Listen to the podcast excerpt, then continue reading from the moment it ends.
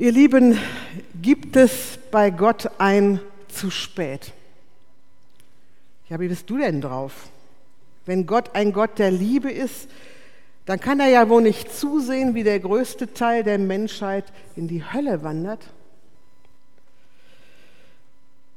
Der erste Punkt, der liebe Gott und meine Wünsche. Tun wir einmal einen Moment so, als wären meine persönlichen Wünsche die Messschnur, nach der Gott das Weltende gestaltet, wenn er wiederkommt. Der allmächtige Gott passt sich für einen Moment den privaten Wünschen von Frau Pfarrerin Beuscher an. Ich bin sowas von gegen die Hölle. Ich habe einige Leute in meinem Herzen, die ich so sehr liebe, dass ich sie unbedingt im Himmel wiedersehen möchte. Ich werde das im Himmel überhaupt nicht aushalten, wenn die nicht da sind. Unerträglich der Gedanke für mich, die kämen in die Hölle. Das wird Gott ja wohl nicht tun.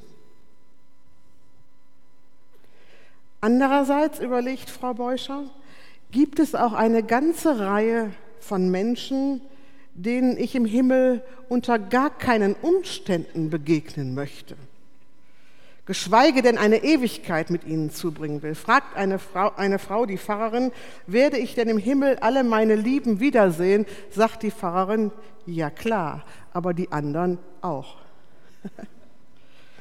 Das heißt, wenn Gott so lieb ist, dass er alle Menschen in den Himmel lässt, dann würden wir da auch Hitler und Goebbels und Göring, Stalin und Mussolini, Idi Amin und Gaddafi, Pol Pot Mao Zedong und wie sie alle heißen mögen, treffen. Die wären dann auch da.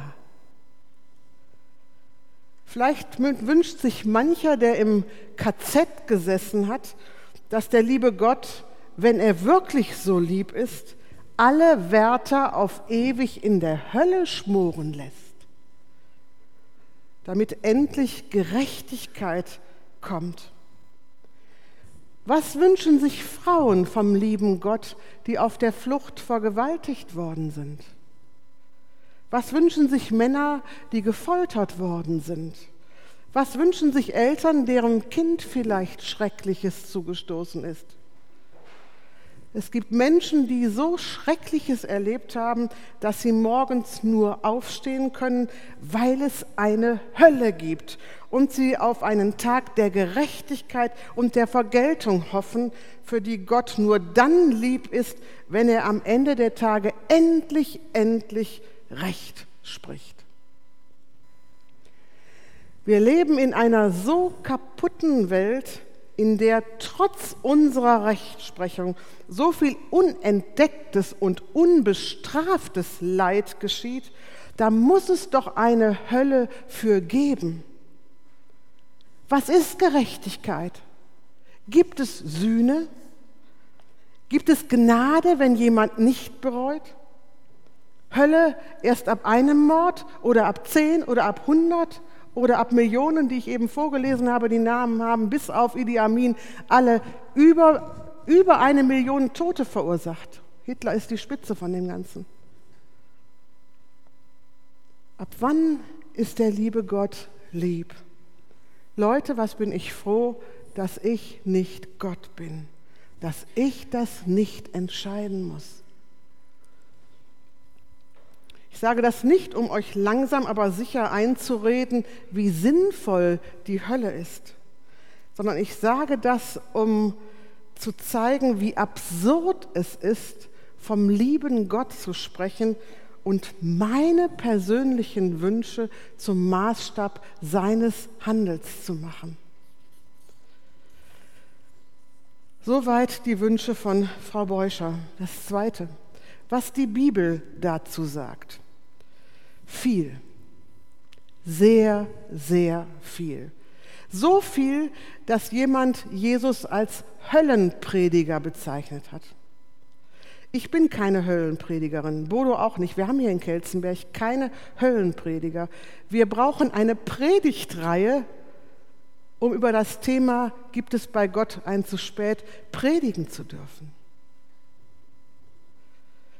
Jemand hat Jesus als Höllenprediger bezeichnet. Man kann das gar nicht übersehen. Niemand im Neuen Testament spricht so oft von Himmel und Hölle wie Jesus. Und er tut das ganz oft mit Bildworten und Vergleichen. Wir werden uns nachher eine ganz konkrete Geschichte anschauen, aber wenn man rauskriegen will, was die Bibel zu Grundwahrheiten denkt, sollte man das niemals nur an einem einzigen Vers oder einem einzigen Text festmachen, sondern man sollte forschen und gucken, auf welche breiten Beine die Bibel etwas stellt. Dann kann man erst wirklich mit Fug und Recht sagen, so ist das gedacht. Damit fangen wir jetzt an. Ich nehme nur eine Auswahl, weil wir sonst äh, den Gottesdienst einfach sprengen würden. Wir haben eben die Lesung gehört. Tanja hat gelesen die Geschichte von den zehn Jungfrauen. Deutliche Sprache. Fünf kommen rein zum Hochzeit feiern, dann ist die Tür zu, die anderen stehen davor und klopfen an und der Bräutigam sagt, wer ist das? Ich kenne euch nicht. Brutal. Schriftlesung für Taufen, Matthäus 16, Vers 16. Wer zum Glauben kommt und sich taufen lässt, wird gerettet. Wer nicht glaubt, den wird Gott verurteilen. Verdammen, schreibt Luther. Lukas 13 fragt jemand Jesus, Herr, stimmt es wirklich, dass nur wenige Menschen gerettet werden? Darauf antwortet Jesus, die Tür zu Gottes neuer Welt ist eng Kämpft darum, dass ihr Eingang findet. Denn viele, sage ich euch, werden sich am Ende darum bemühen, aber es nicht mehr schaffen. Wenn der Hausherr aufsteht und die Tür abschließt, werdet ihr draußen stehen und klopfen und rufen, Herr, mach uns auf. Doch er wird euch antworten, ich weiß nicht, wo ihr herkommt. Da werdet ihr dann jammern und mit den Zähnen knirschen, wenn ihr Gottes neue Welt seht, doch ihr selbst seid ausgeschlossen. Lukas 14 berichtet von dem großen Festmahl. Gleichnis erzählt Jesus, dass Gott ganz viele Gäste einlädt an seinen Tisch, eine Gästeliste gemacht und er lädt ein und sie kommen alle nicht. Und dann geht er auf die Straße und lädt die ganzen Pennenbrüder, die Gammler, die Rauschgiftsüchtigen, die Prostituierten, die lädt er ein an seinen Tisch und sie kommen. Und dann sagt er, Jesus, das sollt ihr wissen, von den zuerst geladenen Gästen, die nicht kommen wollten, kommt mir niemand an meinen Tisch. Ihr müsst heute Nachmittag, Wetter ist ja geeignet dafür, sowas zu lesen, mal Matthäus 25 aufschlagen. 24 am Ende fangt ihr an und dann 25 mal ganz durchlesen. Da reiht sich eine Geschichte an die andere und alle enden damit, wie dieses Verderben aussieht. Erzählt Jesus alles, nicht jemand anders, erzählt Jesus.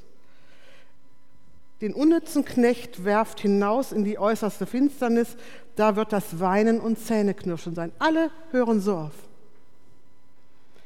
Da steht auch, zwei Männer werden zusammen auf dem Feld arbeiten. Der eine wird angenommen, der andere zurückgelassen. Zwei Frauen werden zusammen Korn mahlen. Die eine wird angenommen, die andere wird zurückgelassen. Kapitel 25 endet Jesus damit, alle Völker der Erde werden vor ihm versammelt werden und er wird die Menschen in zwei Gruppen teilen. Dann wird der König zu den einen sagen, geht mir aus den Augen, fort mit euch. Die anderen aber, die den Willen Gottes getan haben, empfangen das ewige Leben. Und schließlich meine letzte Auswahl, Jesus am Kreuz, rechts und links, zwei schwer Schwerstverbrecher, Mörder. Der eine sagt, sagt nur das, denk an mich, wenn du in dein Reich kommst. Und was sagt Jesus? Ihr wisst es. Heute wirst du mit mir im Paradies sein, in Gottes Reich sein. Sagt er zu dem, der sagt, denk an mich. Nur das kleine bisschen, nur denk an mich. Nicht vergib mir meine Schuld denk an mich. Eine Sekunde bevor er stirbt. Dem anderen sagt er das nicht. Leute, was spricht das für eine Sprache? Was sagt euch das? Das war ein kleiner Blick in die Bibel. Mein dritter Punkt. Zwei Türen. Wir können es drehen und wenden, aber eins können wir nicht. Wir können nicht die Augen davor verschließen, dass es für jeden Menschen zwei Möglichkeiten gibt, zwei Türen, die zum Leben führt und die andere, die zum Verderben führt. Sagt die Bibel, da kann man nicht dran deuten. Wie sangen an Heiligabend 2019 acht Millionen Deutsche? Welt ging verloren, und sie sangen gleich die Antwort dazu, ohne sie auch im Ansatz nur zu verstehen. Und die Antwort heißt, Christ ist geboren. Ich konnte das in den ersten Jahren nicht mitsingen. Ich habe mir die Leute angeguckt, die da aus vollem Herzen, volle Kanone sangen, Welt ging verloren. Wer glaubt das denn? Welt ging verloren und die Antwort, Christus ist geboren. Das ist die einzige Rettung, um nicht verloren zu gehen. Wer weiß das denn? Man muss das nicht glauben. Man kann weiter sagen, das kann nicht sein, so kann Gott doch nicht sein. Aber dann müsste man etliche Seiten aus der Bibel rausreißen. Es gibt laut Jesus ein Ausgeschlossensein, ein draußen bleiben müssen, ein nicht hereinkommen. Es ist also möglich, auf der Strecke zu bleiben, nicht anzukommen, nicht gut zu enden. Lasst uns das erst einmal hören. Erst einmal hören und aushalten. Und dann lasst uns diese beiden Türen ansehen, von denen Jesus spricht. Ich fange mit der offenen Tür an.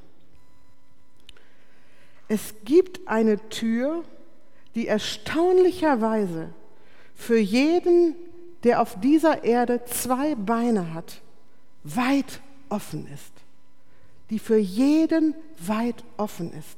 Für die Pharisäer, für die Zöllner, für die Nutten, für die Lügner, die Verleugner, die Betrüger, sogar für die Mörder ist diese Tür weit offen. Eine Tür, durch die jeder gehen kann, wenn er es möchte, unabhängig von seinem Gut oder Böse sein. Habt ihr das gehört? Es gibt eine Tür, die offen ist. Ach, hätte ich gar nicht gedacht. Auch so ist Gott, so erstaunlich, so unverschämt großzügig. Jeder kann da durch. Da wird nicht gesiebt. Es gibt eine Tür, die erstaunlicherweise sehr, sehr lange offen ist. Nicht wie die heilige Pforte im Petersdom, die nur im heiligen Jahr alle Jubeljahre einmal geöffnet wird. Diese Tür zu Jesus ist immer auf. Von dem Tag an, an dem du geboren wirst, macht Gott sie eigenhändig für dich auf. Und dann winkt er und dann ruft er, dann stellt er Wegweiser auf, damit du aufmerksam wirst und sie bitte, bitte, bitte nicht übersiehst. Diese Tür bleibt Tag und Nacht offen, egal was du tust, auf welchen Wegen du bist. Tag für Tag, Jahr für Jahr, bis zu deinem letzten Lebenstag steht diese Tür sperrangelweit auf. Ach, hätte ich nicht gedacht.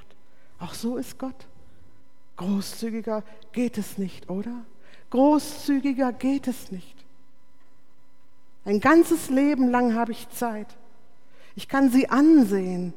Ich kann zusehen, wie andere hindurchgehen. Ich kann andere fragen, die auch davor herumlungern und sich noch nicht trauen. Ich kann sogar einen Blick hineinwerfen und sehen, was dahinter ist. Sogar das geht. Die Tür ist also weit offen, die Tür ist lange, sehr lange offen und die Entscheidung, durch diese Tür zu gehen, trifft nicht Gott. Gott, der über alles zu sagen hat, der jede Entscheidung meines Lebens torpedieren könnte, der uns mit einem Fingerschnipsen vernichten könnte, dieser Gott überlässt uns die Entscheidung, durch diese Tür zu gehen oder nicht. Ich entscheide, ob ich da durchgehe oder nicht. Ach, hätte ich gar nicht gedacht. Auch so ist Gott. Welche wahnsinnige Freiheit habe ich. Gott hat eine Tür gemacht. Die Tür ist für alle, für alle offen. Sie ist mein ganzes Leben lang offen. Ich darf frei entscheiden, ob ich hindurchgehe oder nicht. Ihr Lieben, wenn es einen Moment gäbe, vom lieben Gott zu reden, dann jetzt, nur jetzt. So viel Großzügigkeit, so viel Entgegenkommen, so viel Komm, Mensch, komm doch bitte. Bleib nicht draußen, ich lade dich ein, ich möchte, dass du dabei bist. So viel Großzügigkeit, das ist unser Gott.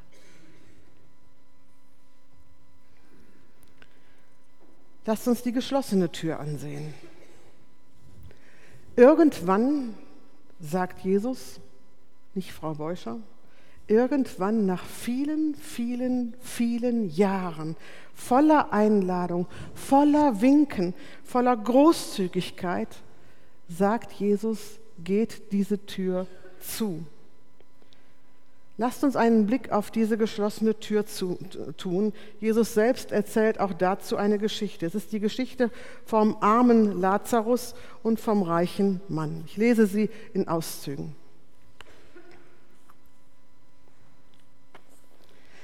Es war einmal ein reicher Mann. Vor seinem Haustor lag ein Armer, der hieß Lazarus. Der Arme starb und die Engel trugen ihn an den Ort, wo das ewige Freudenmahl gefeiert wird. Dort erhielt er den Ehrenplatz an der Seite Abrahams. Auch der Reiche starb und wurde begraben. In der Totenwelt litt er große Qualen. Als er aufblickte, sah er in weiter Ferne Abraham und Lazarus auf dem Platz neben ihm.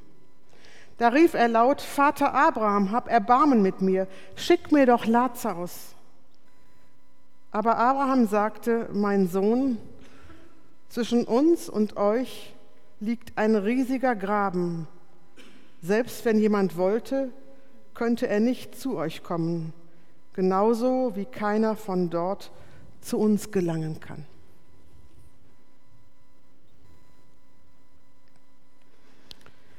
Man kann an dieser Geschichte vieles missverstehen, wenn man nicht genau hinhört. Erstens, es geht nicht um reich und um arm. Das wäre zu naiv. Zu sagen, Hartz-IV-Empfänger kommen automatisch in den Himmel und Porsche-Fahrer schmoren in der Hölle. Ihr Lieben, das geht nicht, das ist zu einfach. Woher ich das weiß?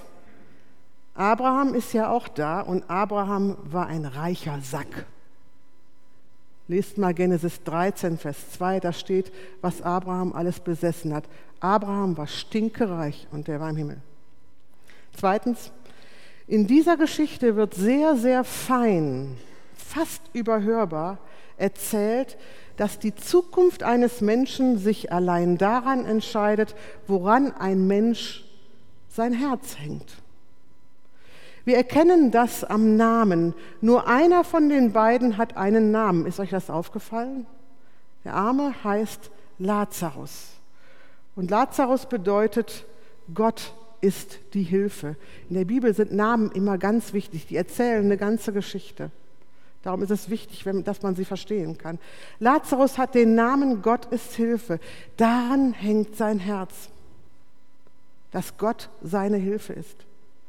Der andere hat auch einen Namen, aber der heißt einfach nur Reich. Der hat keinen anderen Namen, der heißt Reich. Wir erfahren, was sein Lebensinhalt ist, sein Besitz. Wir erfahren also in diesen knappen Worten, woran beide ihr Herz gehängt haben. Der eine an sich selbst und der andere an Gott. C.S. Lewis, der Name ist euch vielleicht ein Begriff, ein ganz großer christlicher Denker des 20. Jahrhunderts, schreibt dazu, am Ende werden nur zwei Gruppen von Menschen vor Gott stehen. Genial. Zwei Gruppen von Menschen. Jene, die zu Gott sagen, dein Wille geschehe, und jene, zu denen Gott sagt, dein Wille geschehe. Das ist die Hölle. Ich weiß nicht, was ihr für Vorstellungen von der Hölle habt. Die Hölle ist, wenn Gott zu uns sagt, dein Wille geschehe. Alle, die in der Hölle sind, haben sie sich selbst erwählt. Ohne diese Selbsterwählung wäre es keine Hölle, sagt C.S. Lewis. Hölle ist es also, wenn Gott zu uns sagt, dein Wille geschehe. Gott schickt keinen einzigen Menschen in die Hölle. Jeder entscheidet in seinem Leben selbst seine Zukunft. Gott hat sich entschlossen, alles dafür zu tun, dass Menschen diese offene Tür finden. Aber er hat sich auch entschlossen, ihnen diese Entscheidungsfreiheit zu überlassen. Beide sterben. Wir sehen Lazarus nur noch ganz kurz an der Festtafel sitzen, aber der Blick geht ganz schnell weg von ihm auf den anderen und wir sehen, wie es da aussieht. Er ist auf der anderen Seite, aber er kann von seinem Platz aus sehen, wie es hinter der Tür aussieht. Und er wünscht sich nichts mehr, als dass es eine Verbindung, eine Tür zwischen seiner Welt und der von Lazarus gibt, die offen ist. Aber die Antwort heißt, zwischen uns liegt ein riesiger Graben, der jetzt nicht mehr überwunden werden kann. Zu spät. Es gibt großartige Fantasien und Gemälde von dem, was Menschen sich vorstellen, was die Hölle ist. Hier wird sie sehr prosaisch, sehr lapidar beschrieben als der Ort, an dem wir erkennen, was wir verpasst haben, wenn wir nicht bei Jesus sind. Uns gehen die Augen auf und wir sehen, oh, das ist mir entgangen. Das hätte ich haben können. So hätte es sein können. Ein Ort, an dem man erkennt, was an Frieden, an Glück ich verpasst habe. Hölle ist das selbstbestimmte Fernbleiben von Gott. Die Hölle ist also nicht Gottes Rache für böse Menschen, Gottes Faust, die den bösen Sünder genüsslich zerquetscht. Vergesst das. Hölle ist, dass man sieht, was man verpasst hat, wogegen man sich bewusst entschieden hat und was am Ende, am ganz am Ende endgültig verschlossen ist. Das Einzige, was wir Gott vorwerfen können, warum überlässt du uns diese Entscheidung? Warum machst du das? Warum hast du uns nicht so erschaffen, dass wir nichts anderes wollen als dich? Und alles wäre Paletti gewesen, der Himmel würde platzen aus allen Nähten. Ja, du hast recht, das kann man fragen.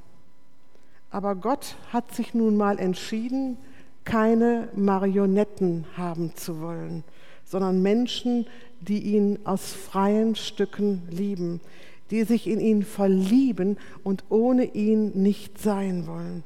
Freiwillig, gerne, mit Freuden.